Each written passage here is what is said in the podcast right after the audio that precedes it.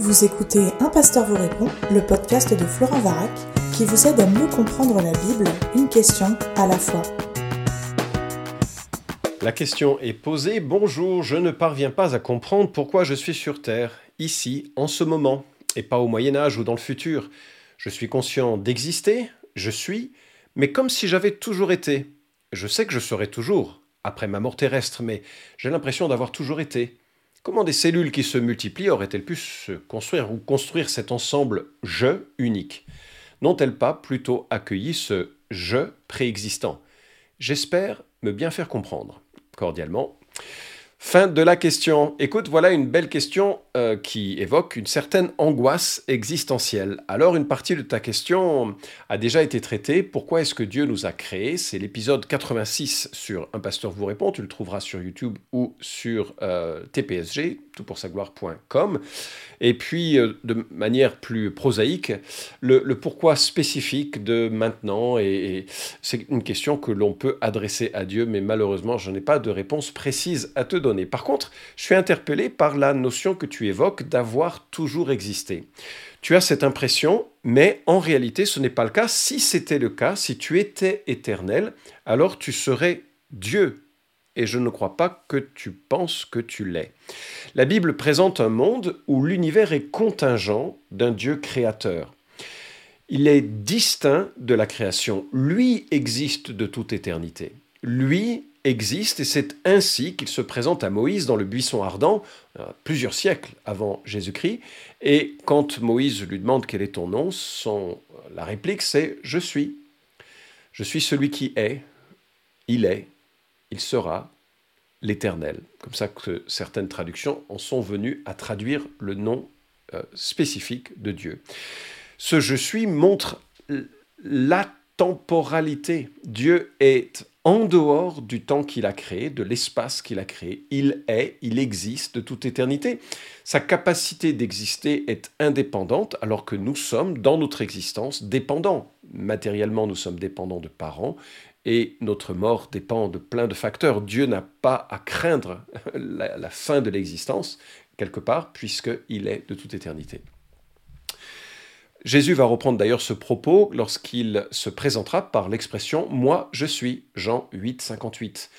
Et dès qu'il prononce ces paroles, des leaders religieux veulent prendre, prennent des pierres et veulent le lapider parce qu'ils réalisent qu'il vient en cela de se faire euh, Dieu et ils veulent le lapider. Quelque temps plus tard, Jésus utilisera cette même expression en Jean 18, 6, et là, ses auditeurs reculeront, tomberont par terre.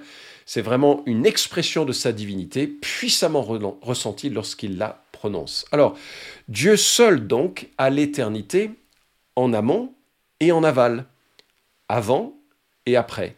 Le théologien Wayne Grudem écrit Dieu n'a ni commencement, ni fin, ni succession de moments dans son être page 165 de sa théologie systématique. Alors, deux versets rappellent cette réalité. Vous avez le psaume 90, 2. Avant que les montagnes soient nées et que tu aies donné un commencement à la terre et au monde, d'éternité en éternité, tu es Dieu. Et Apocalypse 1.8, je suis l'alpha et l'oméga, dit le Seigneur Dieu, celui qui est, qui était et qui vient, le Tout-Puissant.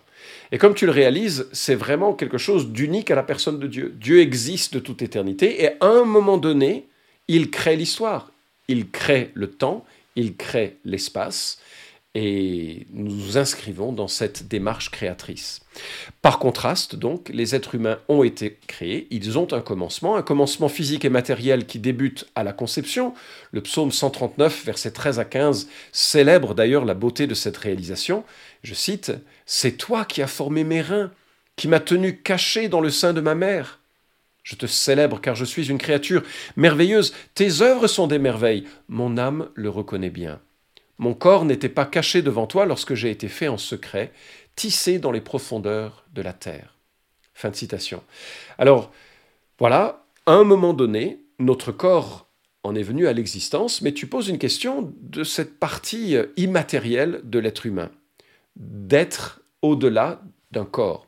Et quand on fait un peu le bilan de l'ensemble des données de l'écriture, ou la synthèse des données de l'écriture, on réalise que Dieu a créé l'être humain avec une partie matérielle et une partie immatérielle. Certains vont parler de l'âme, d'autres de l'esprit. Les passages qui en parlent peuvent être interchangés, donc il n'y a pas de distinction fondamentale entre l'âme et l'esprit.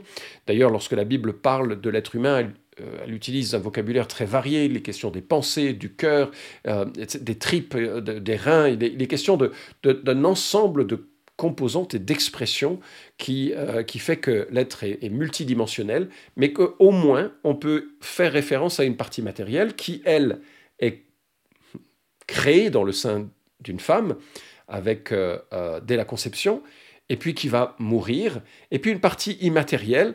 Alors d'où vient cette partie immatérielle La mort étant cette séparation euh, entre la partie matérielle et la partie immatérielle. Alors sur l'origine des âmes, et c'est le deuxième point que je veux évoquer dans ce podcast, trois théories ont été avancées. Il y a effectivement la théorie de la préexistence. Apparemment, Philon et Origène y adhéraient. Et l'idée, c'était d'imaginer qu'au moment de la création, en Genèse chapitre 1 et chapitre 2, Dieu a créé l'ensemble des âmes ou des esprits des humains qui viendraient un jour. Donc ils sont stockés quelque part et au moment de la conception, ils sont envoyés dans un corps. le raisonnement qui est nécessaire pour cela, c'est de dire, voilà, Dieu s'est reposé après les six jours de création, donc forcément il n'y a plus d'activité créatrice de la part de Dieu. Et puisqu'il n'y a plus d'activité créatrice qui engendre des esprits ou des âmes aujourd'hui, c'est donc qu'il a réalisé ce chantier, cette construction des êtres spirituels, des âmes spirituelles en amont, et qu'ils sont envoyés au moment de la conception. À ma connaissance, il n'y a personne aujourd'hui qui défende cette thèse, euh, aucun défenseur en tout cas parmi les théologiens évangéliques. Elle est insuffisante à mon avis, et elle se fonde sur une inférence euh, le repos de Dieu, qui ferait qu'il ne peut plus être créateur d'âme, mais il y a une autre manière de considérer l'origine de l'âme. Mais en tout cas, je voulais te le citer, voilà, la préexistence, la notion que Dieu aurait créé les âmes au en Genèse chapitre 1 et 2. Une autre perspective, c'est le créationnisme. Cette perspective serait défendue, ou aurait été défendue par Pélage, par Thomas d'Aquin et par Calvin. Et l'idée, c'est que Dieu crée une âme ou un esprit à chaque conception. Et les versets qui sont parfois utilisés pour cela, c'est le psaume 127.3, 139.13 que nous voulons de lire, ou Zacharie chapitre 12, verset 1. Apparemment, Groudem euh, préfère cette solution et estime que Dieu intervient par une activité créatrice au moment de euh, la conception. Et puis il y a une troisième perspective qui est la mienne.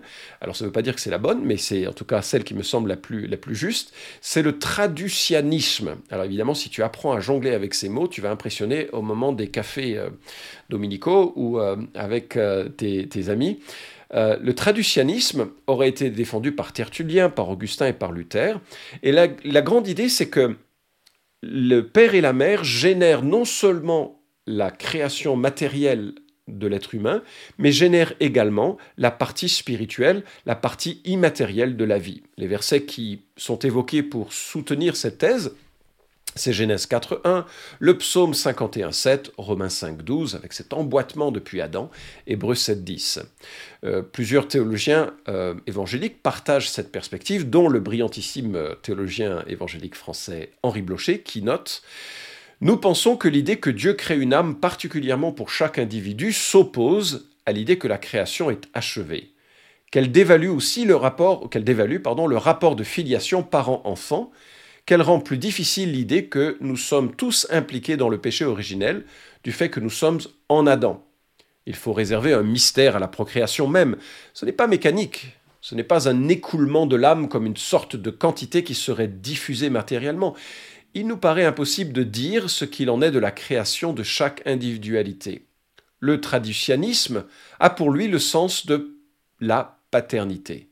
Dieu nous crée tous, mais en Adam le pouvoir mystérieux d'engendrer est donné à l'homme et providentiellement maintenu, de sorte que les parents ne sont ni créateurs, ni témoins seulement, mais réellement procréateurs. Fin de la citation.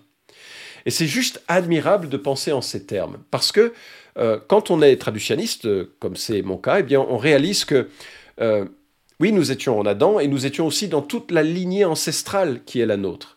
C'est-à-dire que lorsque euh, un père et une mère s'unissent et conçoivent un enfant, ils n'engendrent pas simplement un corps, mais également une âme, en sorte que nous partageons bien plus que l'ADN de nos parents, nous partageons une expression spirituelle, sociale, humaine qui nous lie jusqu'à toutes les générations en arrière, jusqu'à Adam et Ève. Nous sommes profondément humains, physiquement et spirituellement. Et tous les attributs de notre humanité sont intégrés. Il n'y a pas une partie spirituelle séparée et détachée d'une partie matérielle. Ce serait une conception dualiste grecque en quelque sorte. Mais les deux sont profondément liés. Notre corps est tissé à notre âme et notre conscience est affectée par notre corps. À la mort, notre partie immatérielle quitte le corps, et c'est d'ailleurs ainsi que la Bible parle de la mort. Quitter une tente, nous dit l'apôtre Pierre, pour passer l'éternité. Là, j'espère que cette éternité qui s'ouvre à toi est une éternité en présence de Dieu. En tout cas, j'espère que ça t'éclaire sur la nature même de ce sentiment que tu ressens, ce je ne réside pas en toi parce que tu es ce je. Un être complexe, composite, fait de cellules, mais aussi d'une âme, de pensée, de motivation, d'un cœur, d'un passé lié à ta famille, mais pas d'une existence préalable à ta conception. En tout cas, ce n'est pas ce que les données de l'écriture permettent de comprendre. Et le troisième point que je voudrais évoquer avec toi, c'est la notion d'éternité en aval. Tu as dit que tu avais le sentiment d'être éternel. Alors, selon la Bible, tu l'es, en aval, mais pas en amont. Tu es un être créé, mais, et c'est une réalité quelque part terrible, nous sommes créés, et nous sommes créés avec un devoir de réconciliation avec Dieu. Chaque être humain qui vient à l'existence naît et vit dans une sorte de prison terrestre et spirituelle qui est éloignée et séparée de Dieu. Pourquoi? Parce que Adam et Ève, nos parents, ont fait le choix de l'indépendance morale, un choix que nous confirmons chaque jour. Nous sommes fondamentalement et profondément des gens attachés à notre liberté et nous ne voulons pas de la souveraineté de Dieu dans nos vies, même si cette souveraineté de Dieu est tellement bonne, parce qu'elle nous oriente à l'amour, qu'elle nous oriente sur des choses qui sont, qui sont magnifiques. Mais il y a quelque chose en nous qui est vicié, qui est, euh, qui est de l'égoïsme, nous voulons notre indépendance. Et la Bible parle de cette réalité comme d'une mort, et d'une mort spirituelle, et d'une mort qui est éternelle. Si rien ne change, après la mort, nous demeurons séparés de Dieu. C'est cela l'enfer. Associé à la honte et au jugement qu'un Dieu qui est saint, témoin de notre égoïsme, va mettre en avant lors du grand jugement pour nous éloigner, enfin pour éloigner de lui à jamais ceux et celles qui, par arrogance et par rejet, ont refusé de se repentir avec la confiance d'un Dieu qui veut non seulement les pardonner, mais aussi réorienter leurs priorités. C'est ainsi que Jésus dit à Nicodème, pourtant un type bien, c'était un religieux qui, on le voit, était soucieux de justice, eh bien, Jésus lui dit, à ce religieux qui semblerait avoir le bon Dieu sans confession, si tu nais de nouveau, tu ne verras pas le royaume de Dieu. Donc c'est comme si on vient à l'existence, mais on n'a qu'une existence terrestre qui nous mène irrémédiablement à l'enfer, à la séparation d'avec Dieu de façon éternelle. Mais il y a une possibilité de naître de nouveau, c'est-à-dire que de naître d'en haut, de laisser l'infusion de l'esprit réorienter notre cœur et nos pensées, réorienter notre chemin, nous donner un cœur nouveau, nous unir à Dieu, nous placer en Christ, qui nous prépare une place pour une éternité avec lui. Et ça, c'est une régénération qui nous est proposée, c'est une nouvelle naissance qui nous est proposée et qui nous place dans la personne même de Dieu. Une invasion de Dieu dans nos vies qui nous donne une vie éternelle en sa présence plutôt qu'une vie éternelle éloignée de lui. Regarde comment l'apôtre Jean en parle en 1 Jean chapitre 5, versets 11 à 13. Voici ce témoignage, Dieu nous a donné la vie éternelle, et cette vie est en son Fils. Celui qui a le Fils a la vie, celui qui n'a pas le Fils de Dieu n'a pas la vie. Cela je vous l'ai écrit afin que vous sachiez que vous avez la vie éternelle, vous qui croyez au nom du Fils de Dieu. Témoignage de l'Écriture est clair et répété, Dieu donne la vie éternelle, il ne la vend pas on ne peut pas en bénéficier par des bonnes œuvres, par une euh, bonne éducation, ni par un baptême, ni par un pardon d'un homme ou quelque chose comme, ça, comme cela. Cette vie est en son Fils, Jésus-Christ uniquement. Celui qui a le Fils a la vie, celui qui n'a pas le Fils de Dieu n'a pas la vie. C'est fondamental et nécessaire. Et cela, je vous l'ai écrit afin que vous sachiez, il y a une assurance, que vous avez la vie éternelle, vous qui croyez au nom du Fils de Dieu. Croire au nom du Fils de Dieu, c'est pas simplement croire qu'il a existé, c'est s'appuyer sur lui, avoir confiance en lui, le contempler en disant Tu es le sacrifice qui porte mon péché, tu es celui qui m'a aimé pour me faire passer de la mort à la vie, tu es celui qui vient habiter en moi pour réorienter mon chemin. Je crois que tu es mort pour moi et je te demande de me faire naître de nouveau dans cette vie nouvelle avec toi, que je puisse être et bénéficier de tous les éléments liés au salut qui nous est proposé en toi. Je prie que ce soit la réalité pour toi, la réalité pour tous ceux qui écoutent ce podcast, et j'espère avoir répondu en partie du moins à ta question. Cet épisode vous a édifié? Alors merci de le liker ou de le partager pour que d'autres puissent en profiter. Pensez aussi à vous abonner à la chaîne d'un pasteur vous répond pour ne manquer aucun des prochains épisodes. Enfin, si vous avez une question à poser à Florent Varac, écrivez-lui directement sur contact.toutpoursagloire.com.